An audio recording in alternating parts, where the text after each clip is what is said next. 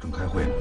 阿斌，我真的真的很想你。你找到的是哪张 CD 啊？我不知道歌的名字。把往事写成故事，讲述你记忆深处的人，讲述留在你心底的故事。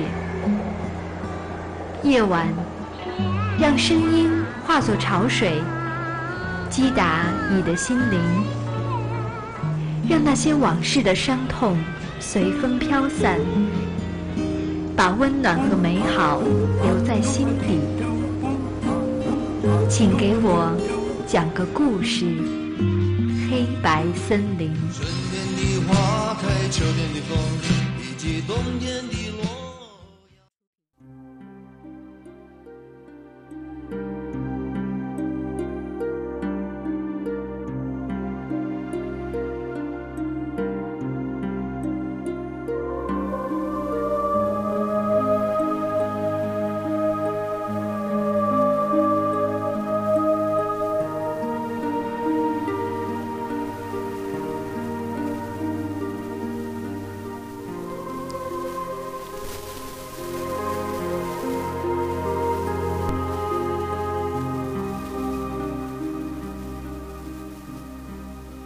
嗨，晚上好，我是何人，这里是黑白森林。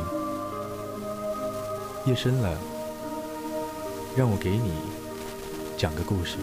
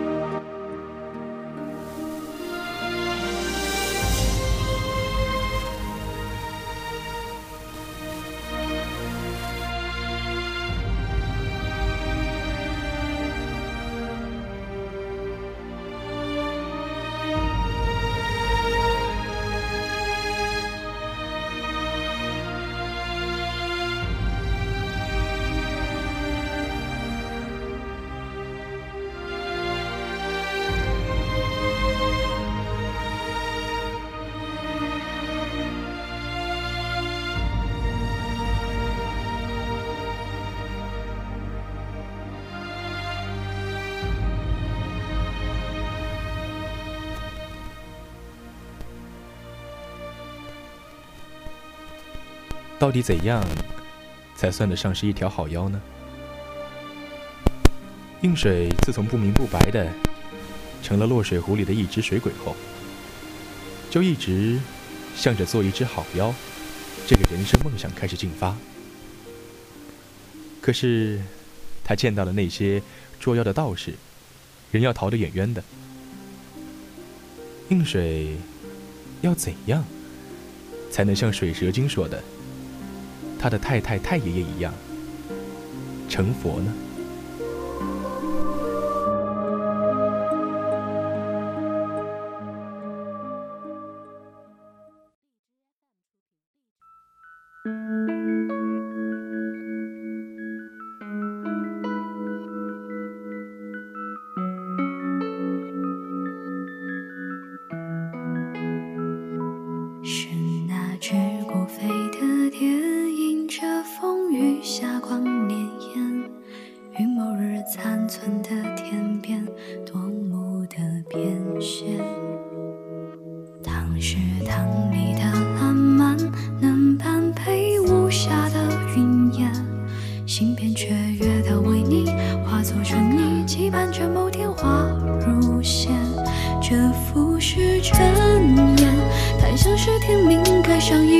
一指尖。如或你一瞥，竟融成柔软，心我一块面，允许诗行万千。这贫瘠人生，忽然似熔岩，沸腾着无忧的热恋，而那泯灭的瞬间，照亮不可及处，我便有心愿观你笑颜。正是那隆冬飘雪，锁着触角，一生静默间，设想那一烛寂灭，幻光暖眼，却足够见你眸高楼卷。已是这弱水三千，唯独弦搁浅，沉寂枯寂的缠绵，直到光出现，那一点显若荧光，折入深渊，恍若整个温软人间。我听闻有那一字，曾辗转悠悠之口，被摸索的似温柔。可纵以心血煮酒，也难及你眸底红黄尽头。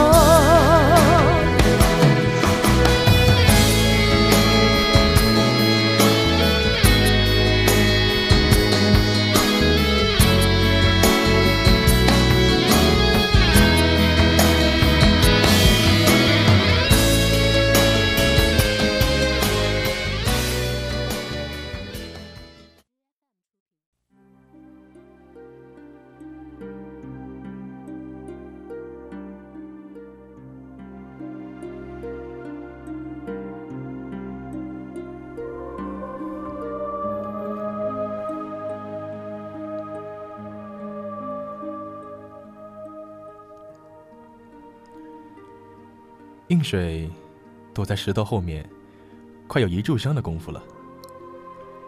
他把手脚蜷缩成一个诡异的弧度，好让不大的石块能把自己整个覆盖住，生怕有一寸露出去就被那臭道士给发现了。湖底的水蛇精和映水说过，要是在外边见到了道士，就赶紧跑。要是跑不了，跑不了，就等着怎么死吧。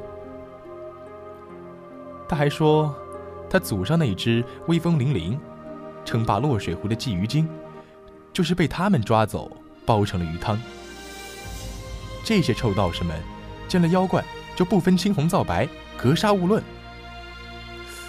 为什么水蛇的祖上会是条鲫鱼呢？映水打断了水蛇精的高谈阔论。眼里的好奇，倒是把水蛇噎得撕了撕舌头。反正我是为你好。落水湖边上就是个小道观要是哪天被道士看见，看有你好受的。映水当时还满心好奇的想着那些道士都是些怎样的人。现在，他只要一个回头，就能和他打个照面。不过，他还是要优先考虑自己的小命。映水是管着落水湖的水鬼。据这里上了些年岁的精怪说，这湖里以前从来没出过水鬼。映水是这里的第一个主人，而映水呢，也已经完全没有了作为一个人时候的记忆了。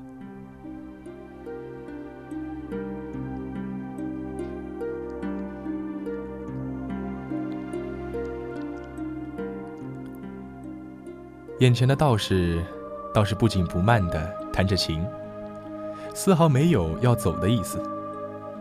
尽管映水仍旧是心惊胆颤，不过长期保持一个姿态，让他肢体越来越僵硬。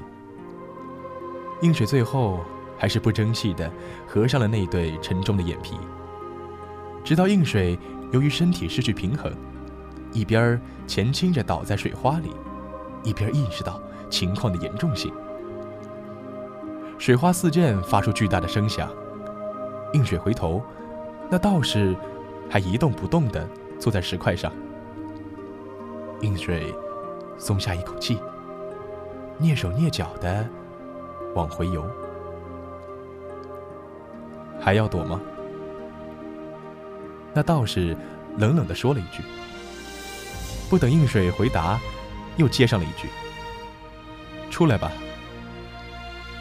映水颤了颤身体，不置可否的回头，尴尬的向道士挥了挥手。这时候，一直在一旁紧盯着映水一举一动的水蛇精窜了出来。你想干什么？你要是敢动我们家映水一根毫毛，我就和你拼了！说话间，丝丝的吐着信子。两只妖怪在道士面前强撑着场面。互相抱着对方。我不是来收你们的，不必如此惊慌。道士依旧目不转睛的盯着那面琴，低沉的声音和着乐点，你们从来没做过恶，我也不必节外生枝。映水和水蛇精面面相觑，这个和印象里的道士完全不一样啊。后来应水知道了，那道士名叫沈西，原先家就住在落水湖边上的凤安镇上。每年这个时候，他都要下山到此弹奏一曲，说是祭奠故人。至于故人究竟是沈西的什么人？每当应水问到这里的时候，沈西总是又垂下眼帘，弹他的破琴去了。应水呢，就浮在水面上听他弹奏。虽然每次等应水再睁眼的时候，沈西早已不知去向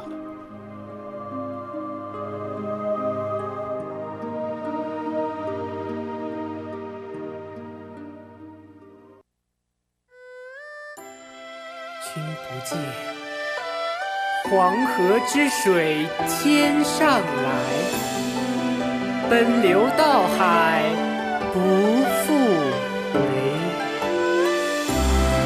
君不见，高堂明镜悲白发，朝如青丝暮成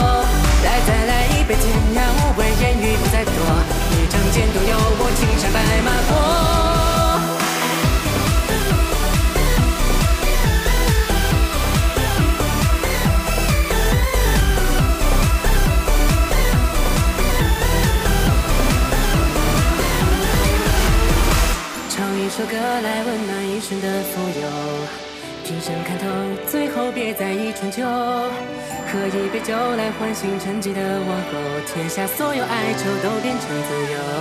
今朝与君一曲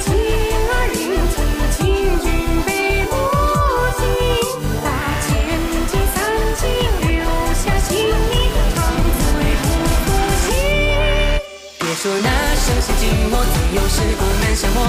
别说那曲苦多，一时朝阳破阳落。来，再来一杯，天涯无畏，烟雨不再多。一仗剑都有我，青山白马过。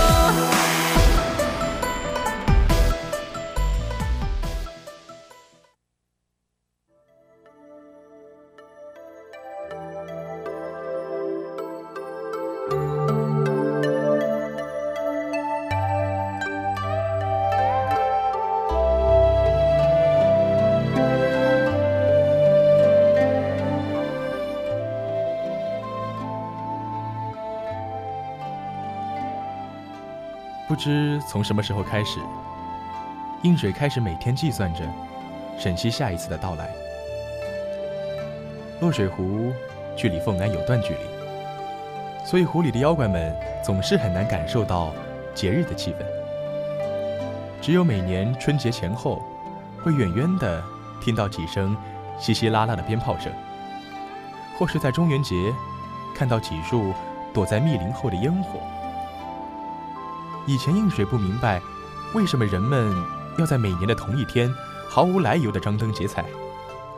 现在，他明白了，因为沈西就是他的节日。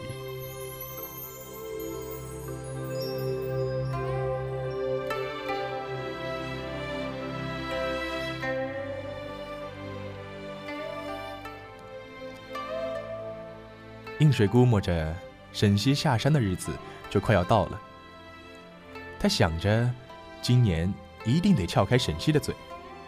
他吩咐水蛇君去凤安镇带点酒来，因为河蚌姐姐说了，只要是男人的嘴，就没有酒撬不开的。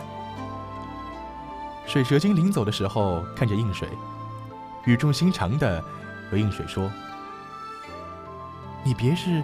被那道士迷了心魄，我告诉你，我祖上的鲫鱼精。好啦好啦，我知道了，你快去吧。映水这么催促着，再晚点儿，集市可要打烊了。水蛇精一边骂着映水没心肝的，一边心不甘情不愿的化作人身走了。刚送走水蛇，映水。就又后悔了，怕自己的做法太不厚道，生怕惹恼了沈西。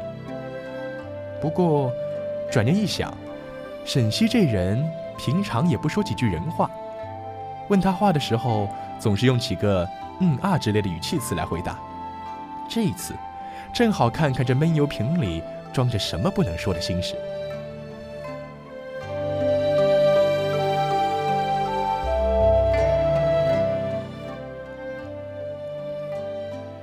水蛇漫不经心地看着整天掐着手指算着日子的映水，说道：“得了吧，一天到晚盼着那臭道士来，指不定哪天就把你给收了。”映水懒得搭理他。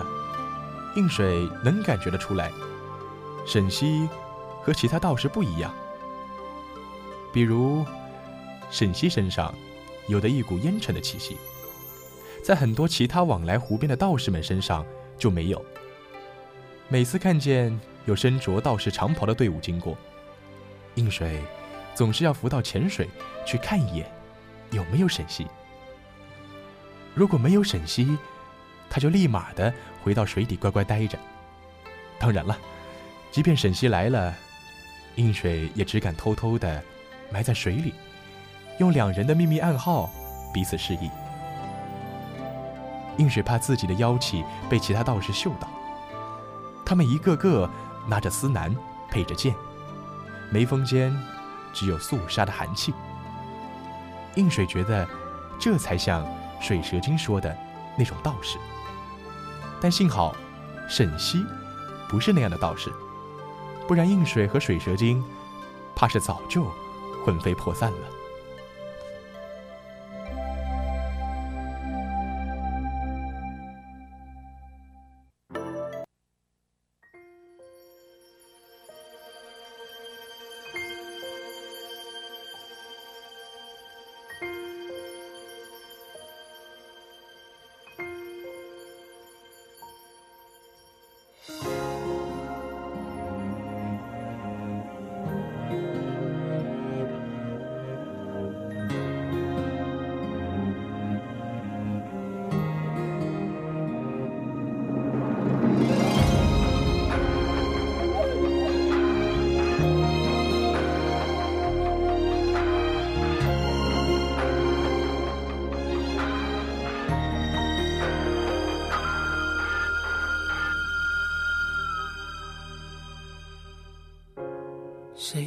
红尘一砖一瓦砌成墙？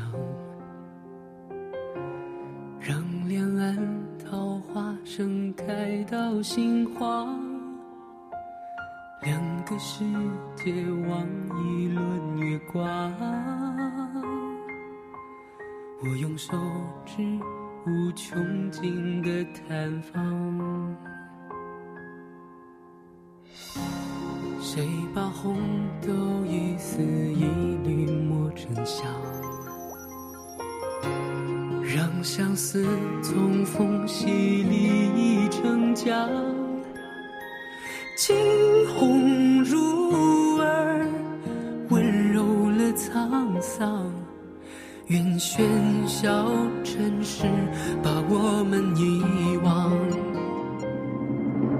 听你呼吸里的伤，听你心跳里的狂，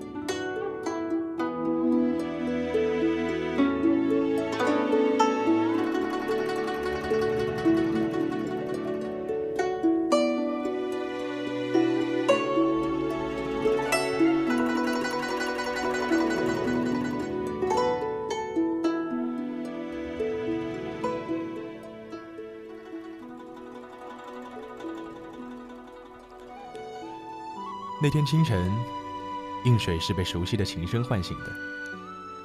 开始的时候，映水还以为是自己睡糊涂了，揉揉眼睛，又躺回了湖底松松软软的泥土上。不过几曲奏过之后，被扰了睡意的映水突然清醒过来，猛地钻出水面，在水面上激起一个大水花。你倒是还醒得过来。沈西又用他一贯不温不火的声音挤兑映水了，还不是因为你来的这么早？你们这些修仙的人都不用睡觉的吗？映水一边这样想着，一边还是游到岸边，靠在铺满青苔的岩石上，双手托腮的看着沈西抚琴。说吧，什么事？沈西挑一挑眉。看着今天显得有些稀奇古怪的映水，映水急忙摆摆手，做出一个无辜的表情。哪有，人家就是想和你聊聊天嘛。你看，我还让小蛇去买了酒来。说着，掏出了几罐酒。你明知道我不喝酒的。映水一下子泄下气来。我就是想听听你的故事吗。你说说，我都已经跟你交根交底了，可我对你还什么都不清楚，这不是太不公平了吗？映水气鼓鼓的嘟着嘴。沈西停下拨弄着琴弦的双手。你真的想知道吗？沈西的眼神突然有几分冷峻。映水有些害怕，不过还是硬着头皮对沈西坚定的点了点头。沈西收起他的古琴，也没有说话，只是从应水手中取走那几坛酒，打开，开始喝了起来。应水和水蛇精，你看看我，我看看你的，谁也不知道眼前发生的这一幕，是不是又是一场白日梦。水蛇精首先支支吾吾的发话了：“那个，要不算了吧？你看他喝的这么凶，要是一身酒气，回去被他师傅发现了，岂不是得受罚？那些从山上喊着苦啊累啊逃走的小道士们。”身上不都是被罚的伤吗？哎，你赶紧劝劝他，别那么喝下去了啊！应水这才如梦初醒，要去夺沈西手上的酒坛。哪知沈西身体轻盈，左躲右闪的就避了过去。正当应水焦头烂额，不知如何是好的时候，沈西端起酒坛子，当着应水的面儿，将最后一滴酒倒进嘴里。垂下头，抚摸着琴背，开始用他独特、细腻的声音，开始娓娓道来。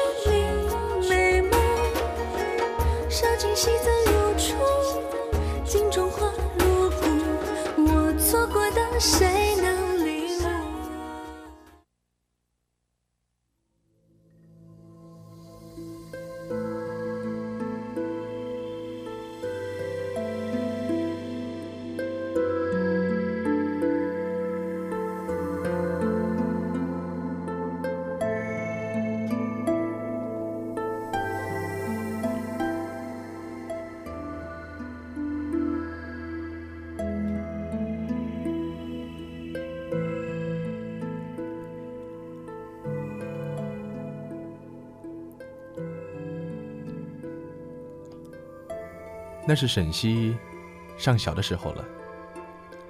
他出生在镇上的名门沈家，自小饱读诗书。论出生的话，也算得上是一方公子哥了。沈家与李家分管镇上最大的钱庄和粮仓，两家呢也是毗邻而居，世家交好。李岑就是李家最小的女儿，也一直是沈西的玩伴。尽管不知道什么是婚姻大事，那时候尚还年幼的沈西，也能从邻里聊天的字句中，知道自己和李岑未来是有婚姻大事的。至于具体要做什么，什么时候来完成这个仪式，沈西觉得那都是该他爸妈操心的事。他只知道，李岑从生下来开始，就是他的人，是自己的小跟班了。两家人出去玩的时候呢，也经常一起。他们两个人一起度过了人生中最无忧无虑的年光。然而沈西像很多的纨绔子弟一样，沾染上了恶习。平常在父母面前装出一副。乖巧懂事的模样，一走出家门就又变成了另一副模样。跟着小混混们去酒楼里花天酒地，也是常事。不仅如此，沈西还进了赌坊。沈西以为自己做的这一切都很聪明，除了一件事，他带上了李岑。那个时候，常常能看见。沈西身后跟着的小书生，便是他。可是李岑是绝对不适应这样的场合的。李岑只是看着沈西别真的，一夜之间输得家徒四壁。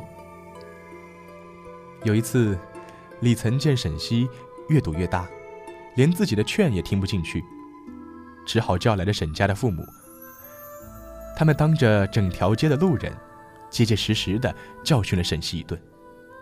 从此往后，沈西都赌气的，再也没有见过李岑了。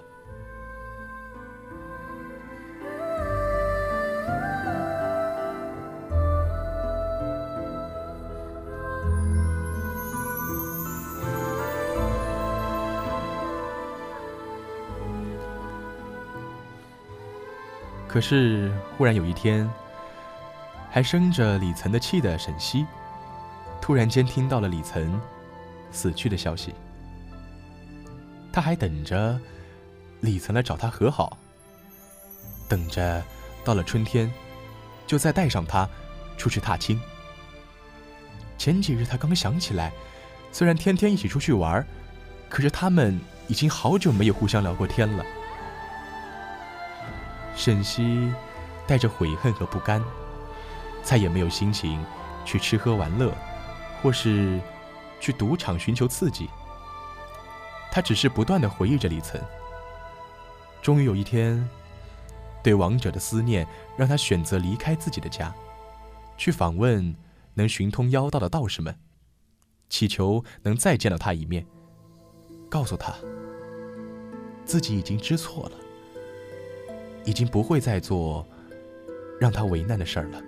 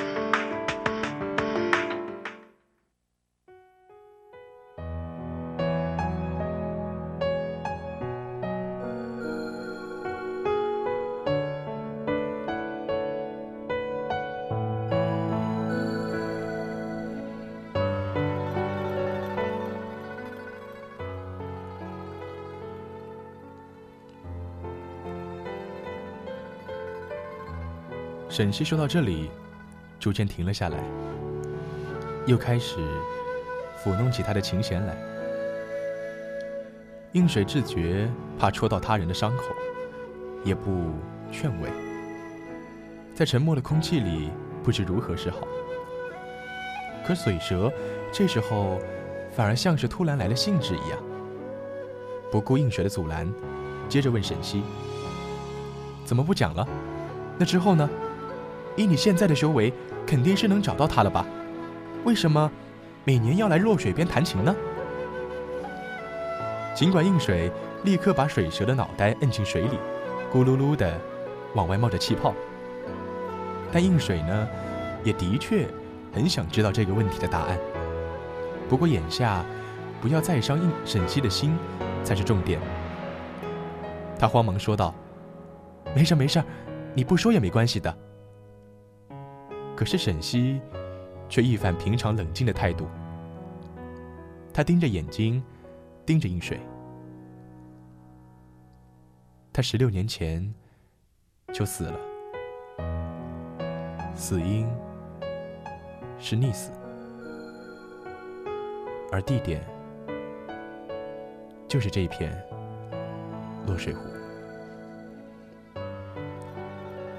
应水成为水鬼，大概已有二十年了，难道是自己无意间加害于他？导致人家相公现在找上门来了？不会的，不会的，一定是哪里弄错了。我真的没有害过人，真的是他自己掉进水里的，跟我一点关系都没有，真的。水蛇趁这个时候钻了出来，嘶嘶的吐着信子。要我和你说多少次，我们湖里就淹死过一个人，就是你，你就是李岑呐。映水一下子全都想起来了，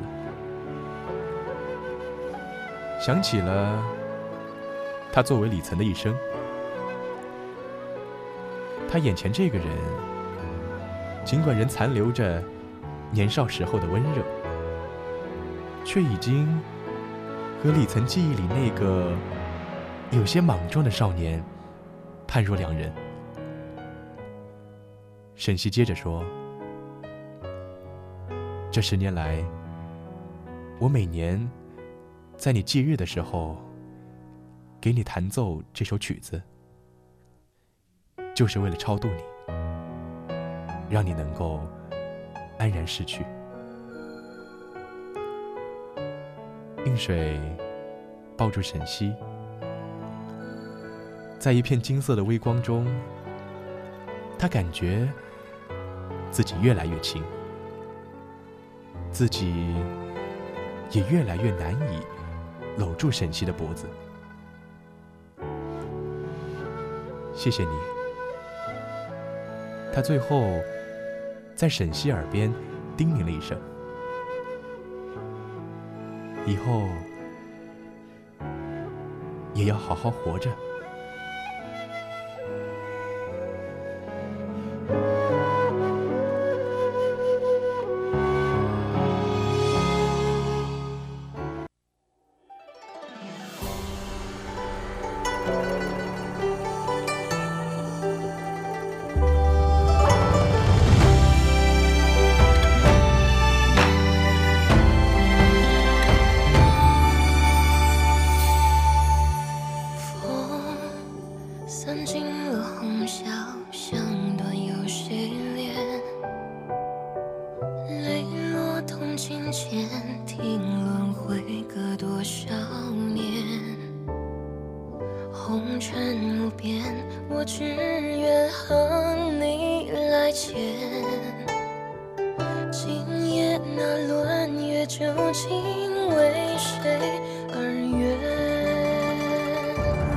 情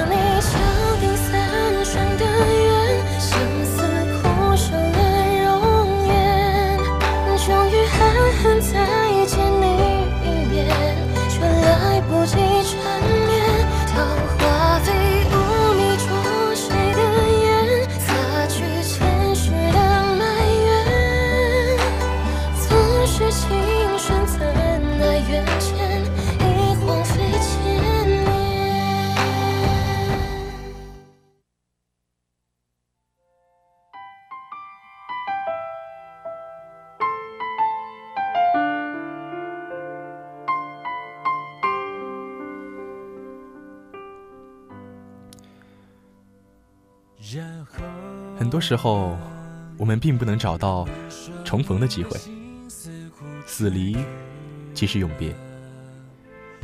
但我们仍然要为那些我们曾经爱过，或者说至今仍然爱着的人，改变我们自己，成为更好的自己。这样呢，我们才能在宇宙的另一处里重新相遇的时候，回忆起彼此那个曾经温热的脸庞。